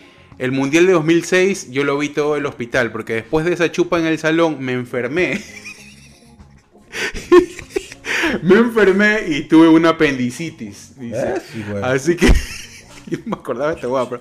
Saco de sal. Bueno, le mando un abrazo. O sea, Dice- su primera borra... Me imagino que ese es su primera. no se emborrachó necesariamente, pero el man estaba ahí. Y dice, eh, y me, me dijo justamente, ¿no? Me dice, después de esa, de esa chupa que nos pegamos en el salón viendo ese partido, me enfermé y el, re- y el resto del mundial, pues lo vi en el hospital. Bueno, pero ¿sabes qué? Estar en el hospital Ah, es chévere, loco. O sea, fuera de lo No, que te han operado o alguna cosa. O es chévere porque estás ahí sin hacer nada, loco. O sea, loco. tu única responsabilidad en ese rato es no hacer nada. No, No, es chévere, marico, ves que ese- con dolor no te, duele, te- no puedes ir bien al baño, ¿qué va a ser chévere? O sea, por eso digo, dejando afuera de que si te operaron o que te duele algo, es Es que eso, es lo, es chévere. eso es lo que no puedes dar fuera. claro. pero o sea, te hablo en ese sentido. Pero bueno, ¿alguna otra no? Ya, no ya estamos más. ahí. Eh, ¿Alguna otra que te acuerdes tú por ahí de repente? Eh, Yo eh, me acuerdo que casi lloro con el gol de que el gol que no fue de, de Carlos, justamente de Carlos Tenorio, que eso nos olvidamos de preguntarle, loco. Es que también es muy poco tiempo. Yo sé que Carlos Tenorio debe tener una, una agenda bien apretada, como él mismo lo dijo, pero es que si Carlos hubiera tenido un retrovisor para ver que Ashley Cole venía por el lado derecho, Él hizo lo que tenía que hacer. ya. Él hizo, no, él hizo lo que tenía Sí. que hacer. Pero si hubiera tenido un retrovisor el loco y hubiera visto que venía Ashley Cole, lo hubiera enganchado, lo hubiera dejado a Ashley Cole tirado por el piso. Y Mm. a Ro- Robinson ya estaba jugado. O sea, Robinson, que era el arquero de, de la selección inglesa en ese momento, ya estaba jugado. Y hubiera entrado ese gol. Porque, claro, o sea, en ese momento un- eh, muchos juzgamos al, al delantero, en este caso a Carlos, de que, de que no, no, no metió el gol. Pero es que el mérito de él fue perfilarse, o sea, fue buscar el balón y, perfilarse hacia su pierna derecha, alza la cabeza, mira al, ar- al arquero, que el arquero se juega para el lado contrario donde, donde él dispara. No, el- Y el el- mérito, ese mérito nadie se lo puede quitar a Carlos Tenorio. El mérito más todavía relevante es el de Ashley Cole, el lateral eh, No, claro, zurdo que tenía la selección continúa la, inglesa, continúa la jugada, claro. que desde media cancha se da cuenta cuando el, el Team Delgado No, no está en pivotea- fue en, la- Ah, fue en el último cuarto. no, Eh, no, no, estaba en media cancha. Cuando el, cuando el Team Delgado pivotea la pelota hacia atrás, ¿no? Él se da cuenta, Ashley Cole, tú toma, en la toma general te vas a dar cuenta. Él se da cuenta que la pelota eh, eh, él la pivotea, no, porque lo que esperaba quizás el medio campo, la defensa, es que pierda la pelota, como era dividida, ¿no? Que pierda la pelota. No, la a ver, pelota- no, no, a ver, aguanta. Te creo que estás confundiéndote. La pelota no fue dividida nunca. La, la, la peina para atrás sí. El que falla el rechazo es Terry. O Sí, sea, no pero hay. cuando la peina, la divide, la gana. No, pero era una, era una pelota fácil No, para no, Terry. hablo cuando le llega la pelota que peina Agustín Delgado, eh, era dividida, él la gana. El mérito de Agustín es ganarla y, y- y- y la peina, ¿no? Eso, pero esa pelota dividida. Lo que esperaba la defensa y todo el equipo inglés es que recuperen el balón y salir jugando nuevamente. Por eso es que la defensa estaba bien adelantada. La le cae el- el- el empe- la peinada del balón, la cae a Carlos Tenori y se No, no, muy bien. escúchame, es que no por eso digo, no fue así la jugada. La jugada, la- de hecho la vi antes de, de- la jugada fue así. Hay un balón dividido, hay un balón al aire. Ajá. Ya, Carlos está al lado de Terry. Terry lo anticipa y él va solo a despejar. Ajá, sí, sí. Terry no despeja, la pifia y le queda el balón a Carlos. Y ahí él corre, no hay Pero ningún peine, antes, no. pero antes la divide, eh, es la peinada del- de, Agustín Delgado. No, ahí viene una, es una pelota aérea. La tocan para atrás, es una pelota muy sencilla, de hecho. Que donde, donde Terry se adelanta. Terry ya tenía ganada la jugada. Terry se adelanta, eh, con el borde interno intenta despejarla, le pifia, se cae y le queda la pelota a Carlos que la pone un poquito para adelante y ahí Ashley Cole lo ve. Ashley Cole estaba ya en el último cuarto de cancha, va, lo Claro, pero es intercepta. que ya había comenzado a correr desde antes. era, una, la era una pelota que nadie le daba. le El daba mérito por- de Ashley Cole fue Sí, ese, sí, o sea, sí, seguirla, seguirla. eh, segui- o sea, no seguirla, ver que la pelota podía, ah, eh, había un solo delantero ya en juego que era Carlos Tenorio y que podía él hacer algún tipo de daño y, Sí, y comenzó y- a correr como loco. o Es sea. verdad, y yo Carlos se lo pregunté hace años y el man me dice, hice lo que tenía que hacer, ¿por qué? Porque si te das cuenta de la jugada, el man abre el pie, la pelota él la quería poner al ángulo. Porque, Claro, te, das, sí, porque eso. te das cuenta de que, inclusive por el movimiento corporal de, de Robinson, ¿no? Él que estaba totalmente del Robinson lado estaba opuesto. jugado por el lado opuesto, claro. Y pues y llega Ashley que le, lo cruza, le toca en la rodilla, se eleva como unos 2-3 centímetros, pega en el palo y se va. Claro, sí. Eh, fue increíble, fue increíble esa jugada y de ahí pues un partido malo. Fue un par- partido, no fue un partido para, con muchas acciones ni nada. Después viene lo Pero de Beckham para- y ya. o sea, el mérito se lo llevó Ecuador. Sí, En sí, ese sí, partido claro. se le dio a Ecuador. todo, todo el mundo esperaba que, Eh, que Inglaterra sea aplastante, pero Ingla- tampoco era. Inglaterra tuvo dos destellos, eh, uno por ahí de Rooney, que me, me acuerdo que lo hizo ver mal a Iván Hurtado. Y, y nada, y ahí el, el- el- el gol de la jugada, ¿no? Que fue pa- a balón eh, Parado, parado, Beckham, que, ajá. que todos sabíamos que iba a ir ahí. Todos sabíamos que iba a ir ahí. El mismo Cristian Mora iba a saber, sabía que, que iba el balón ir a donde fue. Pero el talento de, de Beckham era ese, pegarle bien al balón. Porque Sí, sí. Beckham no era un jugadorazo, pero tenía una, una- Sí. un pie derecho que... Y de hecho, eh, alguna vez Cristian Mora contó eh, que, eh, bueno, él decía, ¿no? Yo, yo había visto muchos videos de Beckham, había estudiado muchísimo, y la Claro, mayoría de los tiros libres de Beckham eran por arriba de la barrera al palo opuesto. Al palo puesto, ajá. Ya. Nunca al mismo palo. Eran muy, muy contados los- las Pero no. Cristian Mora no, no, Entonces, no, no le puedo reprochar entonces nada el a man Cristian dice Mora. como que, o sea, Al que le reprocho, y siempre he dicho, si ustedes ven ese, ese partido, ven esa jugada, el único, el único que no salta es segundo Alejandro Castillo. Claro. Y por ahí, donde no saltó Alejandro Claro. Castillo, por ahí pasó el balón. Pero bueno, Que coincidencialmente, justamente me acuerdo que por esa fecha sale, creo que un año antes sale, o sale en ese mismo año, 2006, que queda el Barça, queda campeón de la Champions. seguramente esos Eh, años, ¿no? Esos años, años de gloria del Barça. Claro, eh, eh, ganó la Champions contra su equipo, el Arsenal. Eh, Ronaldinho por primera vez alzaba la Champions. Y el Barça saca estos videos de las clases del Barça. Ah, ¿te sí, yo los compré. Sí, sí, en el, universo vendían. Claro, sí. sí. Bueno, después la pirateaban, yo lo compré pirateado. Eh, la cuestión es que me acuerdo una clase de la clase de Ronaldinho, que era muy poco jovial con las cámaras, pero él dice algo importante ahí. Si el balón pasa por el tercero en la barrera, Es gol. es gol. ¿Sí? Es gol, es gol. Es verdad, es verdad. Pero Es bueno. Y literal, ahí pasa ese balón en el tercero de la barrera, que era segundo Alejandro Castillo. No salta segundo Alejandro Castillo, pon entró el balón. Sí, sí, sí, increíble. Pero bueno, eh, de ahí se aprendió y fue un partido bien duro, ¿no? Pero ahí... ahí Es lo más lejos que hemos llegado a un mundial. Sí. Y, y la verdad es que yo aspiro que en algún momento. Es que esta, esta cama de jugadores ya dejaron la vara muy alta. Dejaron la vara muy alta. La que ahorita dices tú. No, la de, esa, de ese mundial. Que es lo más lejos que hemos llegado. Y como jugó Ecuador, Ecuador jugó para sorprender. Porque nadie se esperaba que contra Polonia, contra Polonia hagamos un gran partido. Sí. Y ganemos como ganamos. Sí, sí, sí. Y, pe- y con Costa Rica tampoco. Ya veníamos con la viada, ¿no? Ajá. Con Alemania era un partido perdible, incluso jugamos con muchos suplentes. Sí, sí, sí. Bueno, es que era eso, ¿no? Hacer los deberes en los primeros dos y después en el tercero, que sea lo que Dios quiera. Exactamente. aparte, no, y aparte que si pierdes un partido en una fase de grupos del mundial ya estás complicado. O sea, Sí, es un que- torneo, un torneo muy corto. Entonces, Este es un torneo muy cortísimo. Vamos a ver, la verdad es que la- Aparte que el partido que hizo Costa Rica con- con- en el partido inaugural contra Alemania fue un partidazo, Sí, pues. sí, sí. Entonces tú decías, yo- nosotros esperamos un vendaval. Un guanchope que venía con todas. Perdió 4 a 2, me acuerdo. sí.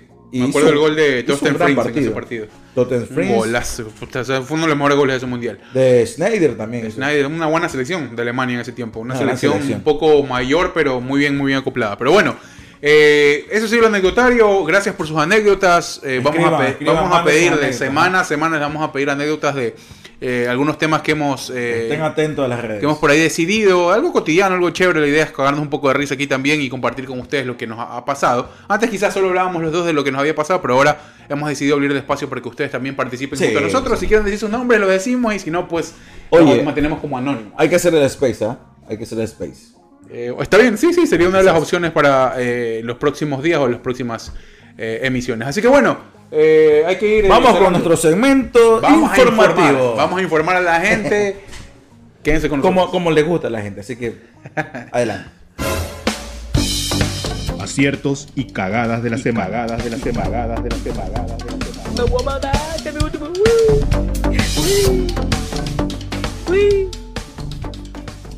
Y la Asamblea Nacional del Ecuador se opuso al proyecto de ley de inversiones impulsada por el Ejecutivo, o sea, por Lazo, a lo que el primer mandatario se picó y denunció por redes sociales que iba a echar al agua a ciertos asambleístas que al parecer querían plata o favores a cambio para dar su aprobación. Y así lo hizo. El presidente ni corto ni perezoso mandó una carta a la fiscalía pidiendo que se investigue el caso con nombres propios y hasta fue embarrando al ex candidato a la presidencia Javier Herbas, pidiendo que lo investiguen también por su actitud tributaria para ver si de una vez lo saca de la jugada para las próximas elecciones presidenciales. Ecuador consiguió clasificarse a su cuarto mundial de fútbol. Cuando parecía que estábamos valiendo contra Paraguay, de hecho sí estábamos valiendo, llegaron Brasil y Uruguay para ganar sus partidos y darnos el empujón final para subirnos a la Alfaroneta. Así que alisten las bielas, los cangrejos y el hornado, porque noviembre y diciembre van a ser destrucción. Este domingo 27 de marzo se celebró la 94 entrega de los premios Oscar, lo cual tuvo un momento poco inusual, cuando el actor y humorista Chris Rock presentó entre bromas la categoría de mejor actor. Entre estos chistes, el actor bromeó con el actual look de la actriz Jada Pink Smith, quien es esposa del gran Will Smith, refiriéndose a ella como G.I. Jane película donde Demi Moore interpretó su personaje luciendo un corte de cabello como el que actualmente tiene Yada. Chistecito que no cayó nada bien porque a Yada ha hecho público su problema de alopecia, o sea que se está quedando calva, a lo que Will Smith respondió subiendo al escenario y le dio un tremendo ofetón a su colega, algo que obviamente sorprendió a todos, ya que no se sabía si era real o parte de la presentación. ¿Fue exagerado o no la reacción? Decídalo usted mismo. Justo cuando parecía que el sol estaba saliendo después de estos dos años de mierda, el dúo de la historia, Wisin y Yandel, perdón, decidieron ponerle fin a su carrera artística con un último tour mundial llamado La Última Misión. Y no conforme con esto y con la intención de hacernos mierda económicamente, el Big Boss, el jefe de jefes, el Cangri, The GOAT, Daddy Yankee anunció que se despedía de los escenarios y de la música con su último álbum Legendary. Al lanzamiento de su álbum le sumó una gira por casi toda América con la firme promesa de que será la última vez que nos hará sandunguear. Ojalá me lleve el diablo. Justo este año se deciden retirar el dúo de la historia, los vaqueros y el Big Boss. ¿Qué está pasando, hermano? O sea, eh, denos chance, uno un año, el otro el otro año y así podemos, ya no importa, igual tenemos las entradas. Aciertos y cagadas de la semana. Cagadas de la semana. Cagadas de la semana. Cagadas de la semana.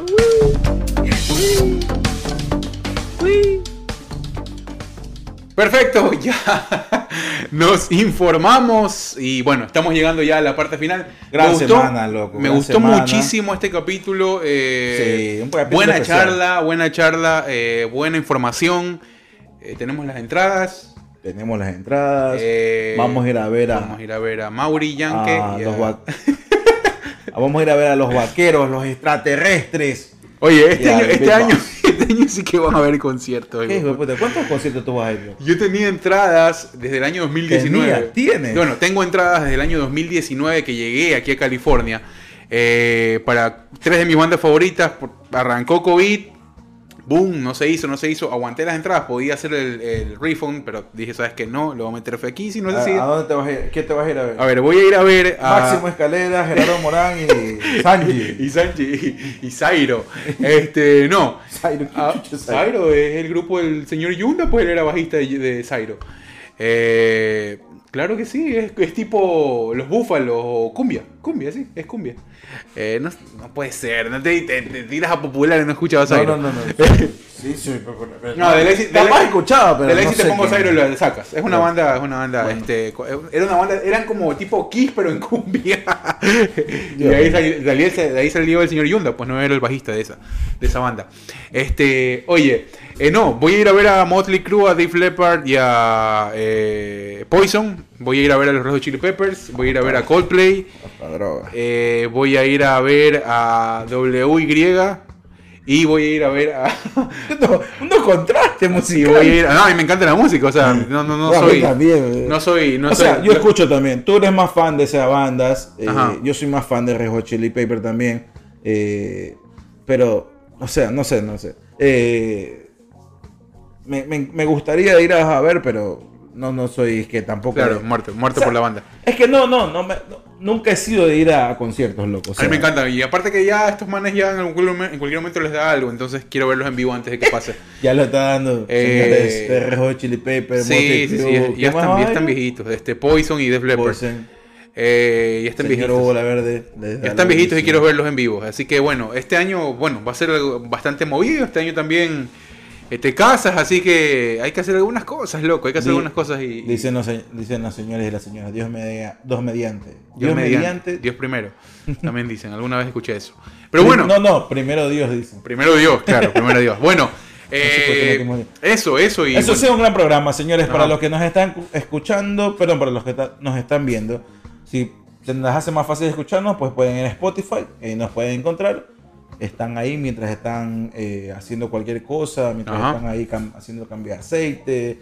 Mientras, eh, ahora que tienen estos AirPods y son casi que invisibles, Ajá. mientras su señora los está puteando, pueden estar escuchando y haciendo caras así como que, ay, ya, sí, me está doliendo lo que me dice, pero no me trates así. Y mientras tanto, tú estás aquí escuchándonos a nosotros. ¿no? Sí, bueno, ahí si van al gimnasio, si están cocinando, están en su hora de lunch, están haciendo cualquier cosa, recomienden el que este contenido a sus amigos, es gratis. ¿Sabes qué? Suscríbanse en el Voy a like. hacer una pregunta a la gente para que nos escriba ahí en los comentarios de YouTube.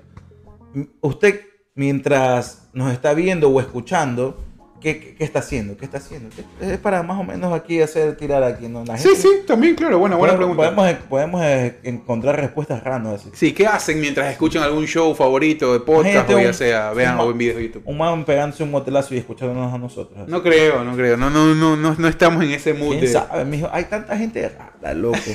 La gente está loca, hermano. Bueno, le agradecemos por acompañarnos si han llegado hasta aquí, a esta parte del video. Muchísimas gracias. Como les digo, recomienden, eh, es gratis, denle like, nos divertimos ustedes, nosotros y seguimos haciendo esto. Bueno, y que siga creciendo esto- este proyecto. gratis, ayúdame. baby. Ahí- ey, y si quieren donar también, les dejamos el link acá abajo. Vayan a ver la descripción. Hay un link bastante barato. Si quieren ahí tirar algún centro, pues tenemos un espacio de donación para Ayuda. los que quieran eh, por ahí meterle algunos centavitos, algunos dolaritos a este proyecto que sigue creciendo junto a ustedes. Así que gracias, ha sido el señor Byron Mosquera. Mi nombre es Hugo La Verde. Nos reencontramos en un nuevo capítulo de Jodidos pero Contentos. Muchísimas gracias. Paz, amor.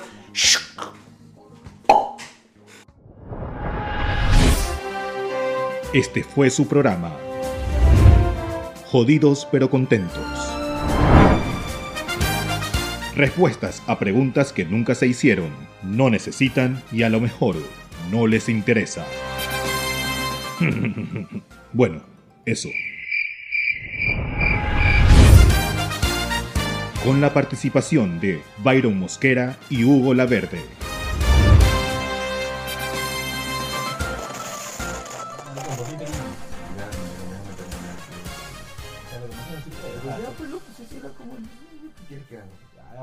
Tiro que dice la gente. Ya.